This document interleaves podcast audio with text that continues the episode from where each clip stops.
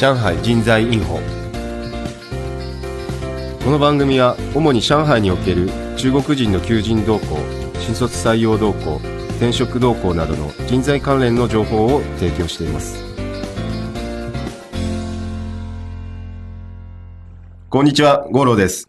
えー、また新しい番組が始まりまして、えー今回はですね、上海人材ニュースと言いまして、まあ、上海の転職市場についていろいろと探っていきたいと思います。なかなか日本にいらっしゃる方だと上海でどういう求人があるのかとか、まあ、給与水準とか、例えばどういう会社が求人してるのか、まあ、あんまりわかんないと思いますんで、そこら辺をリアルにお話ししていきたいと思います。で、今回はですね、えー第1回目ということで、えー後輩を、なんと、呼んでしまいました。スピリッツの田中さんです。こんにちは。どうもどうもどうもどうもどうも。ご無沙汰してます、ご無沙汰してます。田中田中でね、た 田中田中で行こうということで、呼んでしまいましたけど、田中さんは今、あの、スピリッツという会社で、えー主にあれですよね、スペックが高い人材の、そうですね。えっと、通常、まあ、その上海にある日系の人材会社で言うと、はい。あの、税込みが8000元ぐらい、8000元前後の8000、円はい、求人をメインに、あの、まあ、日本語が話せる候補者の方ですね。うんうんうん。はい、そちらの対応をされてらっしゃると思うんですけれどもうんうんうん、弊社の場合で言うと、税込み1万元から10万元。10万元ですか？そうですね、月給で。はい、最近すごく高くなってるんですよ。月給で10万元っていくと今、元が、だから、そうですね。200万単純換算しちゃうと200万になっちゃいますね。すごいですね。そうですね。もう本当に高級鳥がどんどん増えてると。えーまたそこら辺もおいおい、あの、深掘りして聞いて、はい。聞かせていただければと思いますけども。なんか最近だと、なんか新卒採用の方もちょっと支援されてるという話をちょろっと聞きましたけど。そうですね。はいあのーまあ、大手の人材会社さんもやってらっしゃいますけれども、はいあの、日本の本社で、うんうん。あの、なかなかいい人材を確保できないということで、各国に対してうんうん新卒を取りに行くという動きが出てますね。で、その中でも、まあ、特に中国はやはり人口も多いので、うんうんうんあの、新卒、まあ、単純に言ってしまえば700万人ぐらい毎年いますから、うんうんうんうん。はい、そこから優秀な学生を取りたいとなるほど。いう会社が、まあ、ありますね。なるほどですね。そうだ、そもそも、田中、田中っちって呼んじゃいますけども、田中っちは、そもそもなんで中国に来たんでしょうそういえば。えっと、あの、前職もですね、同じく、あの、人材の会社におりまして、はいまあ、その前職の時に、あの、まさしく五郎さんが、懐かしい。懐かしい。はい、私の上司として、あの、まあ、いろいろご指導いただいたわけなんですけどいえいえいえい、で、その会社から、まあ、あの、2007年の時ですね、え2007あの、合弁会社を作ることになりまして、はいはい。はい。で、その時に東京から上海に派遣されてきました。うーん。そうすると中国はもう、8、そうですね。はいまあ、丸8年以上ですね。ははい。で、うち北京が1年半で、残りが上海です、ねなるほど、なるほど。あと2年で殿堂入りですね。あれ？そんな呼ばれ方されてるんですか、中国？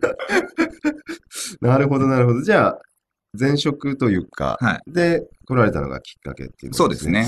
ということは、もう8年、ずっとお仕事的には人材系っていうことで、そうですね。特にあの最初の、うんえっと、まあその前職時代で言うと、はいまあ人材の会社に集中してまして、うんうんうんで、その時にまあ、あの私が得意にしていたのが、まあ日本語が話せる、うんうんえーまあ給与水準が先ほど申し上げたような税込み8000円ぐらいの、うんうんうんえー方々をターゲットにやっていたんですね。なるほど、なるほど。はい。で、今のそのスピリッツという会社ははい2010年から始めてるんですけど、はいはいはい。で、ここの会社で、えっと、今一番得意にしているのが、うんうん。その、まあ、少しスペックが高い、うん。えー先ほど申し上げた給与水準の1万元から10万円ですね。10万円はい。うんうんまあ、ヘッドハンティングと呼んでもいいし、まあ、人材紹介という言い方ででも構わないんですけれども、うんうんうんうんでそれが一つ目の事業内容ですね。なるほど。で、二つ目が大学生のその新卒採用支援ですね。うん。はい。で、それはあの、中国国内ではなくて、えっと、日本本社で採用される、または日本本社で研修があるとはいいうところに、まあ、特化をしてやっていると。なるほど。はい。で、三つ目が、その二つ目のビジネスから派生して、うんうんうんあの、各、あの、中国の各大学にですね、はいあの、コネクションが出来上がりまして、そのコネクションを活かして、はいはいあの、大学構内における反則ビジネスとか直販。のご支援をしてますね。なるほど。はい。いろいろ手広く。まあ、そうですね。手広くというか、まあ、あの、何かをやっていたら、そこからこう、きっかけでいくつか派生したというああ、素晴らしいですね。またそれもおいおいまたちょっと話をはい。はい。聞きたい感じですけども。そうですね。実際ちょっと上海の求人みたいなところについてちょっと聞きたいと思いますけども、はいあの、今だと給与水準みたいなものっていうのはどんな状況というか。そうですね。はいえっと、まあ、給与水準先ほども少しまあ高くなってますよという話しましたけれども、特にあの、北京とか上海みたいな。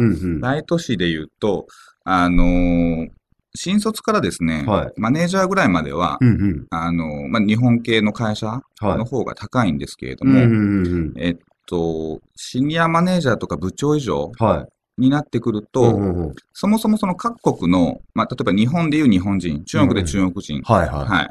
の給与水準が、うんうんもう上海よりも東京の方が、あの、低くなってしまっていると。へいうデータが、が、まあ、日経新聞さんとかでも出てますし、はいまあ、はい大前健一さんなんかも、そういうレポート出したりしてますね。うんうんうん。はい。だからまあ、あの、単純に、なんていうのかな、うんうんその日系で働いている中国人の企業がどうのこうのというよりも、うんうんうん。各国における役職別で見た、うんうんその、まあ、いわゆる上位クラスの企業に絞った平均値を取ると、うんうんうんあの、中国の方が、というか、まあ、上海、北京の方がもう高いと。高いという状況で、で、それに引っ張られる形で、うんあの、日系の中の中国人の給与もどんどん増えているとうん。いうのが、まあ、然全体的な傾向ですね。そうなんですね。はいそうすると、まあ単純に、まあ部長以上で転職される方は日系には行かない。えーっとですね、そうですね。うんまあ、一般的にはそうなっちゃいますけれども、ただその、の日系の中でも、えっと、個別の企業で高い給与を出したりとか、はいはい。または結構その、給与を高く出す傾向がある会社っていうのがありまして、うんうんうんなるほど。はい。そういうところだと比較的選んでいただけますね。で、その、うんまあ、昨今で言うと反日みたいな話が結構ありますけれども、はいはいその、特に上になればなるほど、うんうんあまりそういうこと気にされないのでうん、その会社がどういうビジョンを持って、どういいう戦略を持って何をしてるのかと。うん、で、あとそれに対して給与、うん、はい、そのインセンティブも含めて、自分の成果をどれぐらい、うん、あの評価してくれるのかと。いうことを、まあ、客観的に判断してご入社いただけるので、うんうん、はい。でただそういう方々って日本語がね、あまり話せない人が多いのうんで、確かにね。はい。もしそこがクリアになれば、うん。また日本語が話せてそういう人材であれば、企業側がきちんと受け入れ制度があれば、はい、採用は全然あり得ると思います、なるほど。はい。今ちょうど日本語みたいな話ありましたけども、はい。あのー僕もあのー人材の仕事を上海でもちょっとしてたんであれですけど、あ、そうですか。あの、あれですね。えーっと、まあ今の話じゃないですけど、部長で、はい。まあ実際実務的には日本語を使わないのに必要だって言われるケースの背景としては、結構その日本人のボスが中国語ができないがゆえに、下に日本語を求める傾向が結構あるような気がしてたんですけど。そうですね。あの、はい両方ありまして、えっと、まず一つ目は、その、こちらにいらっしゃる上の方が日本語が話せないから、当然下で働く人に日本語を求めるケース。それも一般的なケースなんですけど、あの、大手の会社で結構見られるのは、あの、日本人をですね、こちらに駐在させる前に、はい。えっと、研修させるんですよ、中国語の。だから結構もう喋れる人がすごく多くて、なるほど。で喋れる人が多いにもかかわらず、えっと、社内ではあまりご自身は中国語を話さないで、うんうん。えっと、部下の中国人の方に、えっと、日本語での、えー会話を求めるというケースもありますね。はやっぱあれですか、日本語ができるできないで給与もちょっと変わったりするもんですか、やっぱり？えっとね、以前だと、うんうん。あの、日本語を話せた方が、えっと、給与水準が高いという話もありましたけれども、はいはい。最近で言うとそこはまた関係がなくなってきていると思いますね。というか、うんまあ、日本語を話せてうも、んスキルベースで、あの、同業界の外資系とか民営系に転職して給与を上げることは全然可能ですから、うーん。はい、だから日本語が話せる方が、えっと、ベターにはなりますけれども、うんうん日本語があった方が給料が必ず高くなるとは言えないですね。なるほどね選。択肢が広がるのは間違いないですけなるほど、なるほど、はいなるほど。あと、その、中国の方って日本語できる方だと、まあ、英語もできたりするケースも結構あるような気はしてるんですけどね。その方々が欧米系とかに行かずに日系に来るなんか理由というか、そこら辺って、まあ人によって違うと思いますけど、うんなんかあるんですかね？そうですね。うん、ここは、ま、まず一般論で言うとですね、えっと、中国って、その、まあ、政府が、うんうん。えっと、指定している重点大学という概念、はい。あの、211工程と呼ばれてますけど、まあ、そこに100、100校以上、うんうん指定されていて、はい。で、そこからさらに、えっと、大体39校ぐらいでしたかね、そのうん。985っていう、985。はい、その重点大学の中でも、さらにそのトップ大はい。学として選定されているという概念がありまして、うんうんうん。で、そこの大学の、えっと、日本語学科の子たちだと、はえっと、英語ももう本当におっしゃる通りそこそこ喋れてしまうので、はい。で、そういう方々をですね、まあ、弊社でもバイトで、あの、活用させていただいてるんですけれい。ども、うんうんうんその方々にお伺いしていると、あの日本語が話せるんだけれども、うんうん日系企業を選ばないで、うんえっと、一番人気があるのはですね、あの、まあ、私が聞いている話だと、うんうんやっぱり留学と、留学。あと外資系に行くのと、はあとは国営企業ですね。い。うん。この3。つが日本語学科の方々にもやはり人気があって、なるほど。でそこに落ちてしまった子たちが、なんと、ちょっとその先聞きたく、聞きたくはないですけど。その、おそこに行かなかった子たちが日系を選ぶということがまずあるのと、なるほど。で、あとはですね、これは本当に、ちょっと日本人からすると悲しいエピソードですけど、えっと、以前ね、あの、私が、あの、まあ、そのバイトの子がですね、非常に優秀な大学、まあ、そのトトップ10に入るような大学の日本語学科の子で、はい。日系に行こうと思いますと、ほおー言ったので。うん珍しいなと。ということで、なんで日系行きたいのっていう話を振ったところですね、はいはい。あの、友達からうん、お前はおとなしいから、ほう日系に行った方がいいよって言われたんですよ。シェマイっす。だから、あの、なんて言うんでしょう。ガツガツアグレッシブに仕事するような人は、あーなるほど外資とか、なるほど。えー中国とえーか。もういいんだけれなるほど、どもなるほど。そこまでのプレッシャーを感じずに、うんうんある程度安定的に働くということであれば、うん日系も選択肢としてあり得るんじゃないのというアドバイスを、なかな複数の友人からいただいているという話だったんですよ。なかなか、あのー答えにくい問題。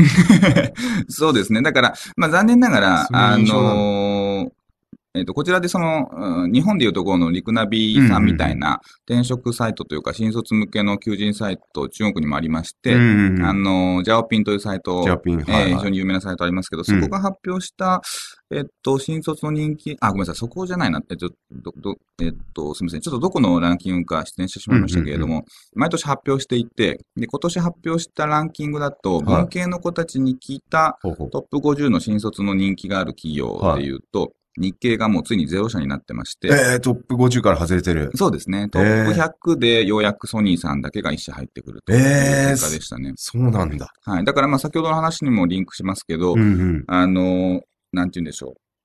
その就職先として日系っていうものは本当に、特に上の層の子たちからは徐々に優先順位としては下げられてしまっていて。なるほどね。はい。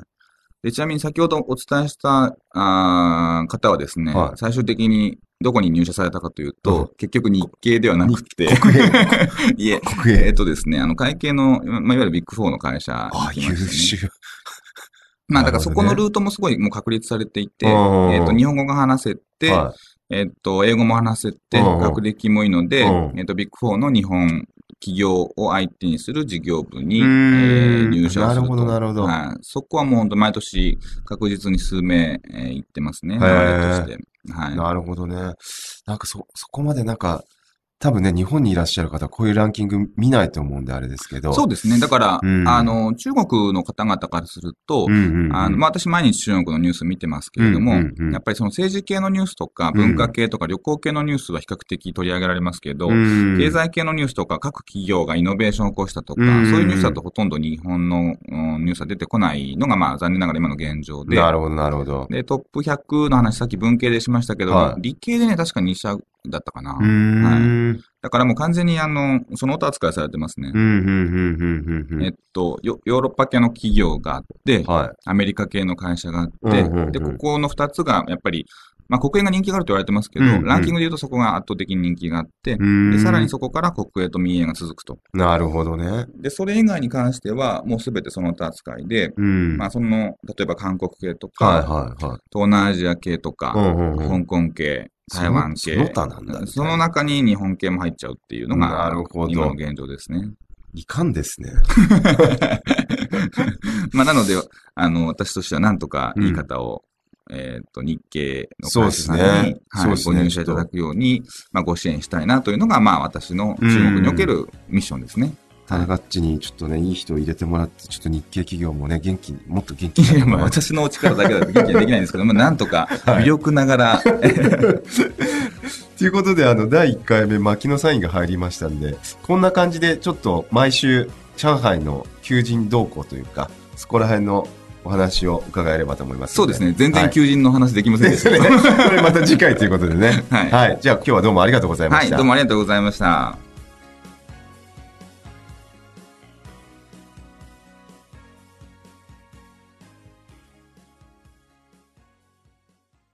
リヴァイア。それは海外から日本語のポッドキャストを聞けるアプリ。リバイア。それは海外に住むあなたに現地の情報を届けるアプリ。リバイア。それはみんなで番組を投稿、発信するアプリ。私たちと一緒に新時代のエンターテインメントを作りましょう。今すぐ LIVAIA で検索。リヴァイア。